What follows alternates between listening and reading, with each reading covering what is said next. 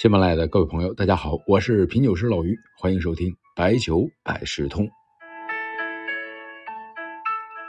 了解茅台的工艺的朋友都知道啊，有一个工艺程序呢是勾兑啊勾调，用老酒、调味酒不同轮次的酒进行勾调。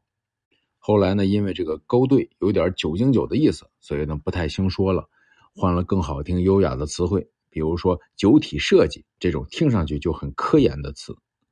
其实呢，就是一个工艺。本期呢，不说严肃的问题，说说这个茅台可以兑什么，或者说是怎么喝。用流行时尚的说法，就是茅台可以和谁炒 CP。首先呢，是茅台呢过去出了一个新产品，就是茅台的跨界组合呀，就是茅台兑冰激凌，制作出了冰激凌茅台。那去年也是热了一把啊。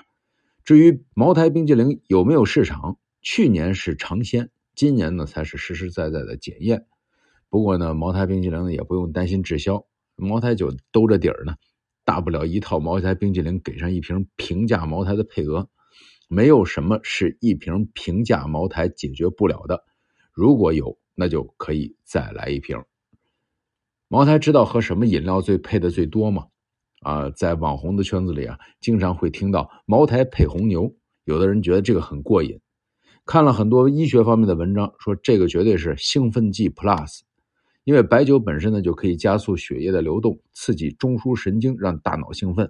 而红牛本身是一种功能性的饮料，也含有什么咖啡因之类的，对人是一个双重的刺激。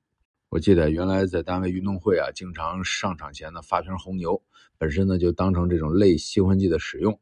那如果再加点白酒，那确实有点火上浇油的意思。所以呢，最好不要对着喝。而且呢，红牛能够淡化白酒的味道，会让人容易多喝。那茅台还可以兑什么？咖啡试过吗？有首歌叫做《美酒加咖啡》啊，知道这首歌的人估计也都四十加了啊。原来邓丽君的一首歌曲。茅台咖啡呢，很早就有，有的咖啡馆呢现在一直在制作，有的咖啡馆呢就是把嗯这个咖啡奶再加上冰，然后呢混合上少量的咖啡。这不就是一个杯吗？旁边再放一个茅台的酒盅，然后倒碗茅台，让顾客自己把它倒进去啊，这样显得更有仪式感。这个喝法呢，有机会可以试一下。呃，在户外的时候啊，它比较容易让你装一装。其实这个没什么技术含量啊，从成本的角度的，你还可以用四十三度的茅台，反正是要降度，要混合着喝，所以五十三度也就没那么必要了。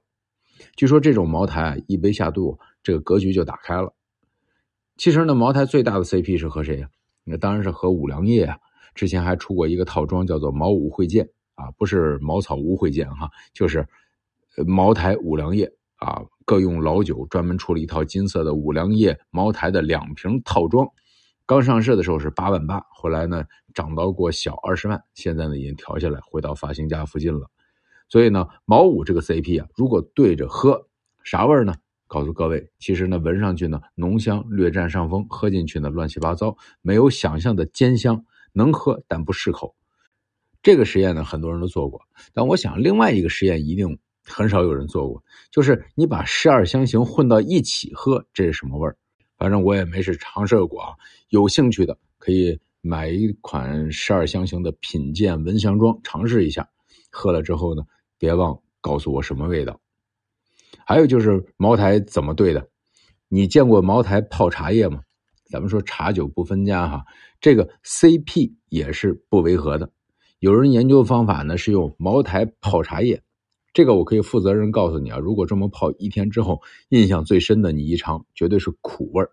所以呢，有特别年轻的朋友告诉我说，你在里边再加点蜂蜜，然后呢再降度，放到冰箱冷藏啊，说的煞有介事啊。说等降了温之后呢，再去饮用。